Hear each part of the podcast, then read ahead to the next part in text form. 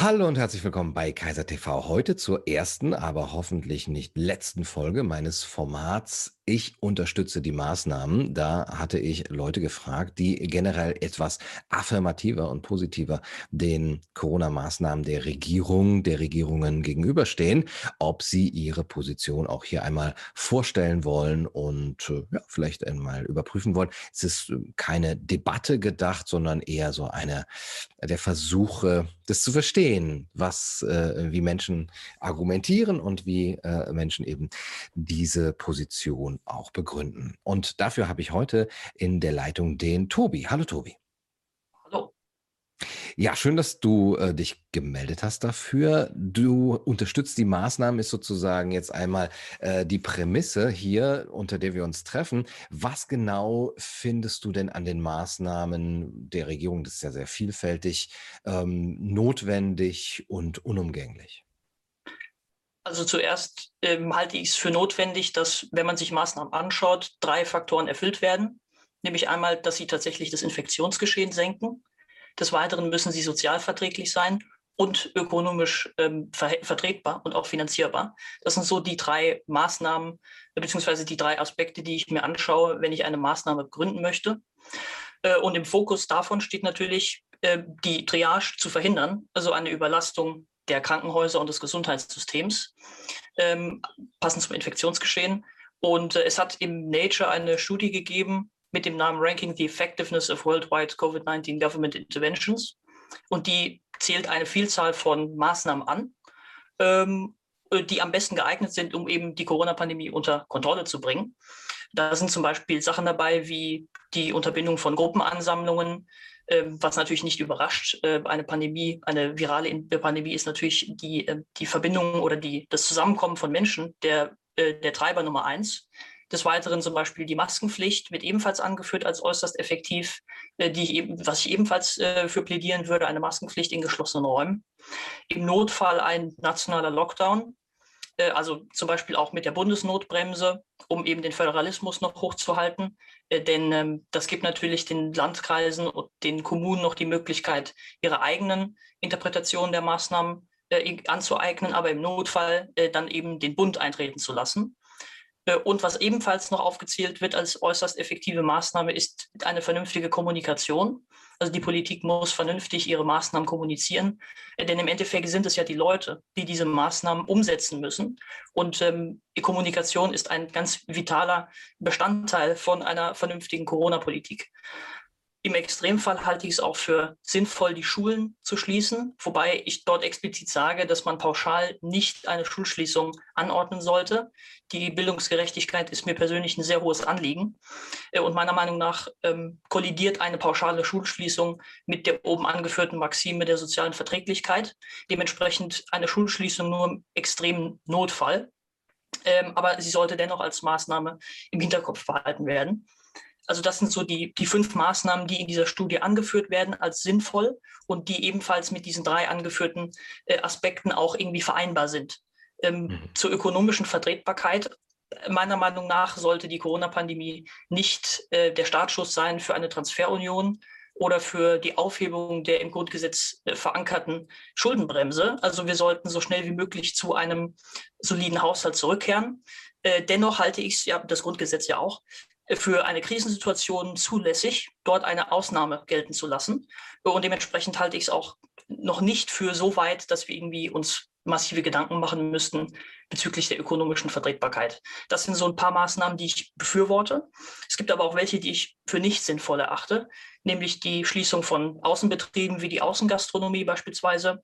Es ist nachgewiesen, dass draußen das Infektionsgeschehen eigentlich nicht stattfindet. Deswegen kritisiere ich auch die Schließung von eben Außenbetrieben.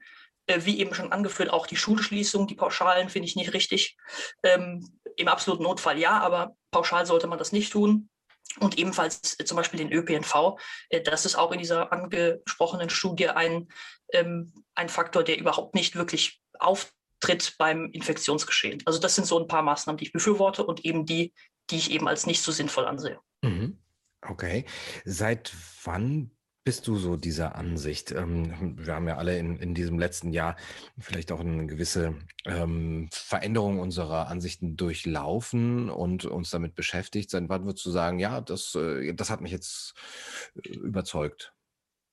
Also da gibt es ja eine, eine Reihe von Faktoren, die dazu geführt haben. Wir können ja jetzt natürlich retrospektiv äh, etwas äh, einen Blick werfen auf äh, die Art und Weise, wie die einzelnen Länder die Corona-Pandemie beherrscht haben. Und es fällt auf, dass in Ländern, die von hohen Fallzahlen geprägt waren, auch eine Übersterblichkeit festzustellen ist. Als Beispiel dazu kann man Frankreich, Großbritannien, Belgien, Spanien, Italien und Schweden anführen. Alle diese Länder äh, müssen eine, mussten eine Übersterblichkeit verzeichnen und hatten auch extrem hohe Fallzahlen als Beispiel. Des Weiteren gab es diverse Hochrechnungen, die ebenfalls in einem vom Nature publizierten ähm, Artikel festgehalten wurden mit dem Namen Estimating the Effects of Non-Pharmaceutical Interventions on COVID-19 in the EU. Ähm, dort gibt es Zahlen, die reichen von 3,1 bis 3,5 Millionen äh, Toten, die ohne die Maßnahmen zu beklagen äh, wären in ganz Europa und in Deutschland wären das bis zu 570.000 Menschen. Also das ist für mich ein Argument, ähm, das für eine für irgendwie für politische Maßnahmen spricht, also 500.000 bzw. 570.000, das sind schon so hohe Zahlen, äh, da halte ich es auch für gerechtfertigt, ähm, dass man auch gemäß Artikel 2 Absatz 2 im Grundgesetz die körperliche Unversehrtheit garantieren muss. Also natürlich äh, verfassungsrechtlich sehe ich da auch den Auftrag an die Politik, dort einzugreifen und ein Massensterben zu verhindern. Äh, Tobi, Weiteren, meine Frage ja. ging ja mehr dahin, seit wann du diese Ansicht bist. Also wann hat sich bei dir diese Position gebildet? Wann, wann, ab wann hast du gesagt, ja, finde ich vernünftig? Also ab, direkt ab März letzten Jahres oder hat sich das in diesem Jahr erst gebildet? Was vorher dagegen? Also so Ende des letzten Jahres, äh, beziehungsweise Mitte des letzten Jahres, wo wir einige äh, Beispiele schon gesehen haben, wie zum Beispiel Schweden oder Australien oder, Groß oder äh, die Vereinigten Staaten. Also an dem Zeitpunkt, wo man etwas mehr empirische Daten hatte, um die Maßnahmen zu beurteilen. Mhm. Und davor, wie, wie hast du dich davor dazu verhalten?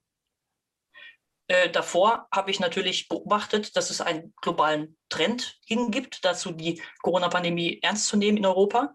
Äh, und es hat natürlich auch diverse Warnungen gegeben von Intensivmedizinern und andersweitigen Experten. Mhm. Dementsprechend habe ich das schon ernst genommen. Mhm. Aber ähm, also wirklich befürwortet habe ich diese Maßnahmen erst, als es wirklich empirische Daten gegeben hat. Mhm. Okay. Und ähm, du hast jetzt von dieser Krisensituation gesprochen, äh, in der wir seien. Ähm, du hast jetzt zum Beispiel Schweden ähm, genannt. Wie, wie hoch ist da die Übersterblichkeit? Ähm, weißt du, ich weiß aus dem Kopf immer solche Zahlen zu, zu machen, ist, ist blöd, aber weil du es als Beispiel genannt hast. Genau, also Schweden hat viermal so viele Tote wie Deutschland beispielsweise. Also äh, und Übersterblichkeit ähm, meine ich im Vergleich zu den Vorjahren in Schweden. Äh, ich weiß nur, dass es dort eine gibt. Die genauen Zahlen habe ich nicht. Ich weiß aber, dass es viermal so viele Tote in Schweden gibt äh, wie im Vergleich zu Deutschland. Corona-Tote oder ähm, insgesamt? Also das ist, das ist ja genau die, die Gefahr einer Triage, ähm, dass aufgrund der Überlastung des Gesundheitssystems es dazu führt, dass andere Menschen nicht behandelt werden können. Also die Gefahr war ja nicht oder die Befürchtung war ja nicht, dass aufgrund von Corona alle Menschen irgendwie lebensbedrohlich ähm, in, in lebensbedrohliche Situationen kommen, mhm. sondern dass die Überlastung des Gesundheitssystems dazu führt, dass Menschen sterben werden. Mhm. Also viermal mehr als Deutschland im Jahr 2020 pro, pro Kopf oder pro 100.000 oder wie ist pro das? Pro Kopf, genau. Okay, und ähm, gab es diese Triage-Situation dann in Schweden? Es hat auf jeden Fall eine Überlastung des Gesundheitssystems dort gegeben. Das ist, das ist so. Ja. War die übermäßig höher als äh, in den Jahren zuvor? Da, da habe ich keine Zahlen zu, das weiß ich nicht. Ich weiß auf jeden Fall, dass Schweden als kein Vorbild bezeichnet wird. äh, und äh, diese Überlastung des Gesundheitssystems, gab es die deiner Meinung nach in Deutschland auch? Äh, es hat eine Überlastung von, wenn ich das richtig habe, bis zu 83 Prozent der, Intensiv, äh, der Intensivbetten gegeben äh, zu Hochzeiten. Mhm. Und das ist auch teilweise über dem, was von Intensivmedizinern angepeilt wird als Auslastung. Und wie stehst du zu dem Argument, dass man, um das zu verhindern, die Intensivbetten äh, hätte hochstocken können oder beziehungsweise in anderthalb Jahren auch die, das Personal dazu ausbilden können? Genau, also es gibt ja, wenn wir über Intensivbetten reden, nicht einfach nur die Quantität von Intensivbetten, sondern zu Intensivmedizin gehören auch noch mehrere Sachen dazu, also Personal beispielsweise, von dem es viel zu wenig gibt, oder auch Beatmungsgeräte. Also ähm, wenn wir über Intensivmedizin reden, dann ist nicht nur die einfache Quantität von Betten gemeint, sondern auch äh, alles, was dazugehört. Und dort gibt es eben erhebliche Mängel. Wurden die beseitigt, beziehungsweise wurde versucht, die zu beseitigen? Ich denke schon. Es wurden ja mehrere tausend äh, Beatmungsgeräte beispielsweise gekauft zu Beginn der Pandemie äh, und auch personell wurde aufgestockt. Also es wurde schon die Versuchung unternommen, dort diese, ähm, diesem Problem zu entgehen. In, in Deutschland? Ja. In Schweden aber nicht? Jedenfalls hat es in Schweden viermal so viele Tote gegeben. Also anscheinend hat dort also, irgendein Faktor dazu geführt, dass die Maßnahmen, die ja nicht wirklich ergriffen wurden, ähm, irgendwie nicht die Übersterblichkeit beseitigen. Ja, und gab es denn in den Jahren zuvor in äh, Schweden äh, äh, im Vergleich zu Deutschland, äh, war es da eins zu eins? Also wenn, wenn man jetzt sagt, im Jahr 2020 gab es in Schweden viermal so viele Tote wie in Deutschland pro Kopf, wenn man das so ausdrücken kann. Ähm, vielleicht war es in, in den Jahren zuvor ähnlich oder das hat andere Faktoren, dass es zum, zum Beispiel in Schweden vorher sehr viel weniger Tote gab, weil die Menschen in einem, in einem sehr warmen äh, Winter oder einem wärm, etwas milderen Winter nicht so viel gestorben sind? Also mit den viermal mehr Toten beziehe ich mich explizit auf die Corona-Toten. Corona-Toten. Weil du eben gesagt genau. hast, es ging nicht um Corona-Tote, sondern es ging um Tri die Triage, also dass die. Richtig, genau. Das sind aber keine Corona-Toten. Ja, richtig. Die, natürlich. Ähm, ich sage jetzt, ich sage nicht, dass, äh, dass man irgendwie die Corona-Toten außen vor lassen sollte. Äh, die Gefahr besteht durchaus einerseits von einer Triage, aber andererseits auch von den direkten Corona-Toten. Also das heißt, es gab viermal mehr Corona-Tote im Jahr 2020 in Schweden als in Deutschland. Genau. Da, darauf bezog, bezogst du dich, ne? Okay.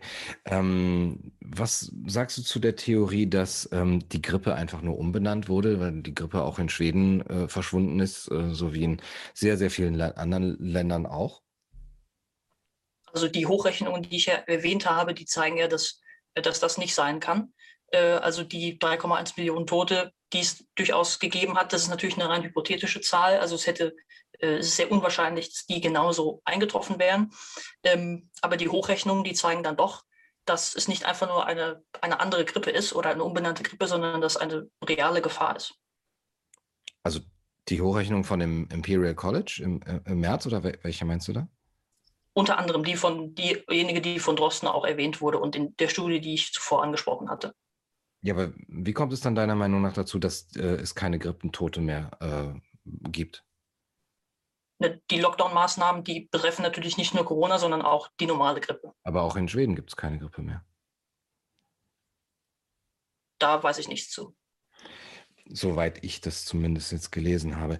Du hast ähm, über die Maskenpflicht eben gesprochen, dass diese mhm. Studie in Nature auch ähm, die ähm, positiven Effekte der, der Maskenpflicht herausstellt. Ähm, hast du oder äußert sich diese Studie auch zu den negativen Effekten, zu den Nebenfolgen?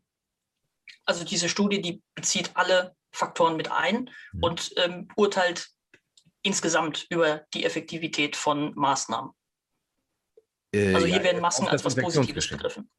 Also genau. die Effektivität auf das Infektionsgeschehen. Jetzt haben die Masken, genau. wie viele andere Dinge ja auch, zum Beispiel Lockdowns oder äh, Impfungen, wie du ja auch sagst, die, die Frage nach der sozialen Verträglichkeit und nach der ökonomischen Vertretbarkeit, aber vielleicht sogar auch andere gesundheitliche Effekte. Also das müß, würde jetzt natürlich sehr tief in diese Studie gehen, aber du gibst mir den Eindruck, dass du die gut gelesen hast. Ähm, äh, beschäftigt sich die Studie mit den gesundheitlichen Nebenfolgen der, des Maskentragens. Also es ist, mir ist nicht bewusst, dass Masken einen Effekt, einen negativen Effekt, beziehungsweise dass der negative Effekt von Masken den positiven überschattet, über, auf irgendeine Weise. Mhm. Ähm, hast du dich mal mit den ne negativen Effekten beschäftigt? Mit den negativen Effekten, also es scheint ja wissenschaftlicher Konsens zu sein, dass Masken funktionieren. Äh, also nicht, fun nicht funktionieren ist ja nicht die Frage. Also ein, eine Tüte über dem Kopf, eine Plastiktüte würde ja auch funktionieren für das Infektionsgeschehen. Naja. Sondern dass sozusagen die positiven Folgen die negativen überwiegen. Ähm, weil wir jetzt eben auch von Schulschließungen gesprochen haben, wie, wie, stehst du generell zu der Maskenpflicht in Schulen? Also, dass Schüler so sechs bis acht Stunden am Tag Masken tragen müssen?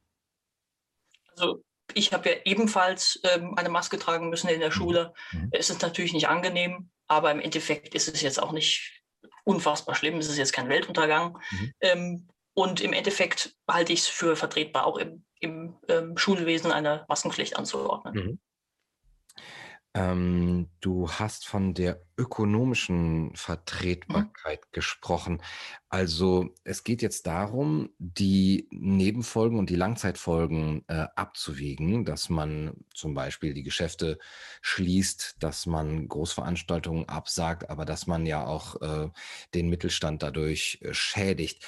Wie ist es deiner Meinung nach überhaupt zu prognostizieren, wie hoch diese Nebenfolgen sein können, wenn man da zum Beispiel auch die sozialen Folgen dann mit einbezieht, Depressionen, äh, Armut, Arbeitslosigkeit und bis hin zu Selbstmorden. Ähm, kann man das ausrechnen? Ich, es hat sogar, glaube ich, letztens vor ein, ein, zwei Monaten äh, die ersten Hochrechnungen gegeben, wie teuer der Lockdown im Endeffekt werden wird. Also es gibt durchaus schon Berechnungen, die evaluieren, wie wirtschaftlich ähm, schlimm dieser Lockdown werden wird. Ja. Weißt du da noch genau, was da Zahlen Wenn ich jetzt richtig im Kopf habe, müssen das 300 Milliarden gewesen sein.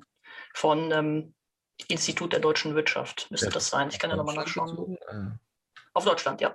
Bezogen.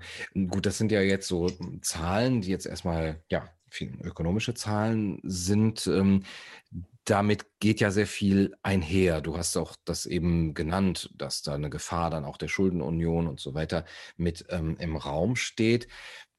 Ist, ist das etwas, was man deiner Meinung nach wieder, also dass es das wert macht, diese, diese 300 Milliarden, ähm, dass, dass man sagt, ähm, wir haben das jetzt ähm, eingesetzt und äh, wir können das auch wieder reinholen. Das hat auch ja, also diese Folgen sind weniger schlimm als das, was zu erwarten wäre, wenn wir so wie in Schweden gehandelt hätten?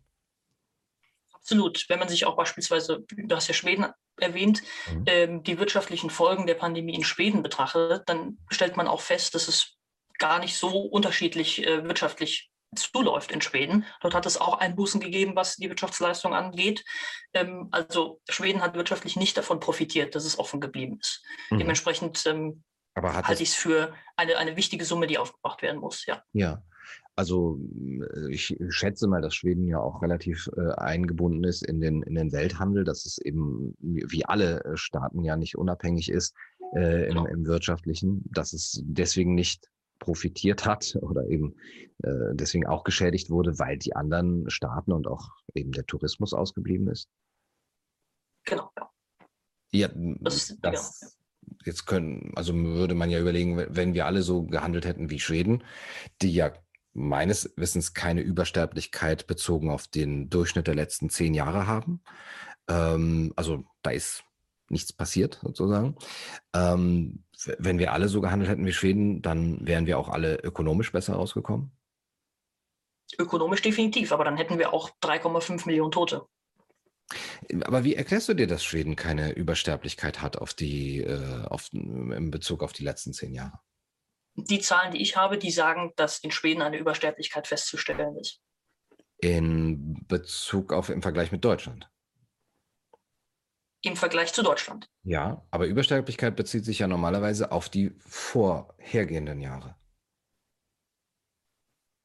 Ja, also wie, wie, gesagt, die Zahlen, die ich habe, zeigen, dass in Schweden nicht nur im Vergleich zu Deutschland mhm. die viermal so vielen Tote, sondern auch in den vorherigen Jahren eine Übersterblichkeit festzustellen war.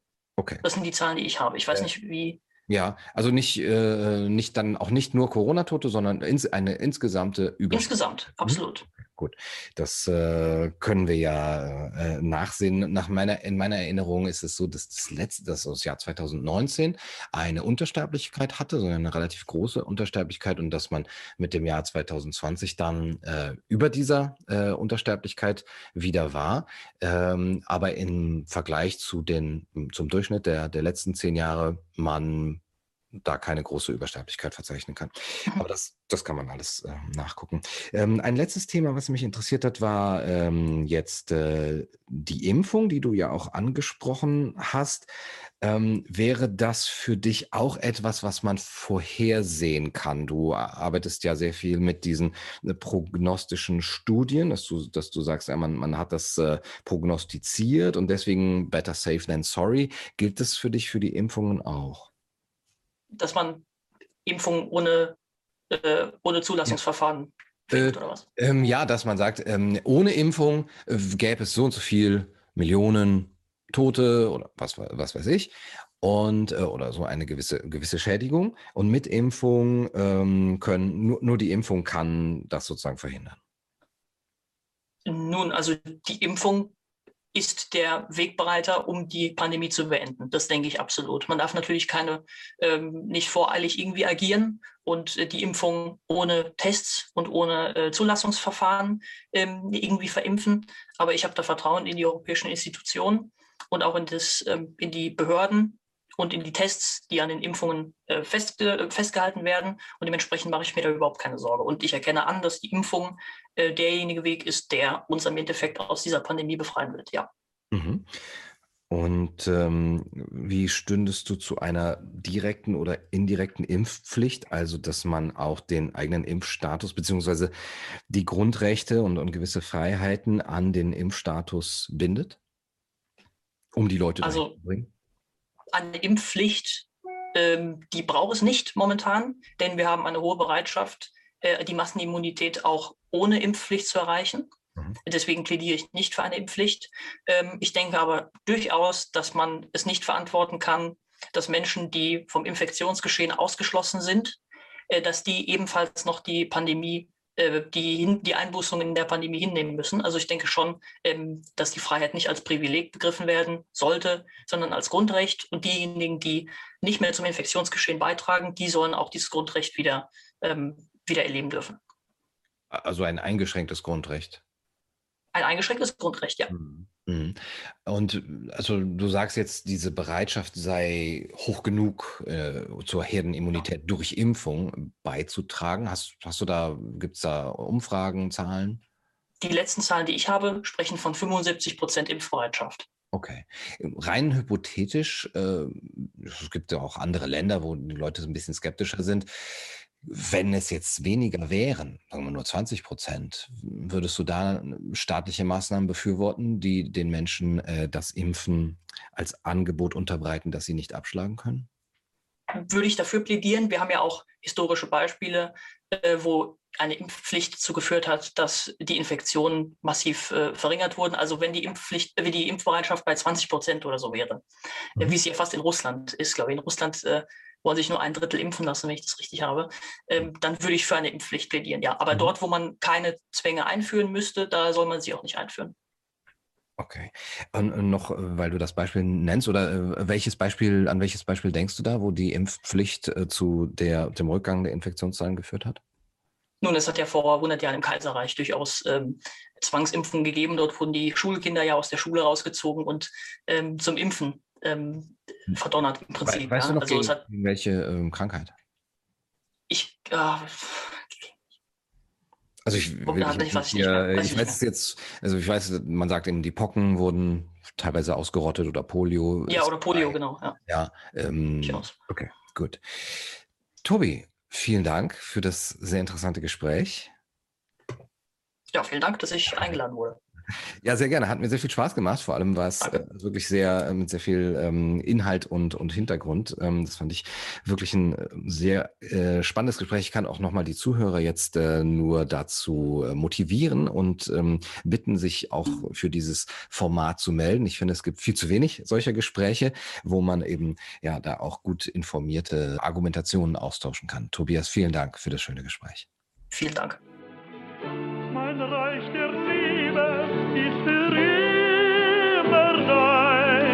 nur du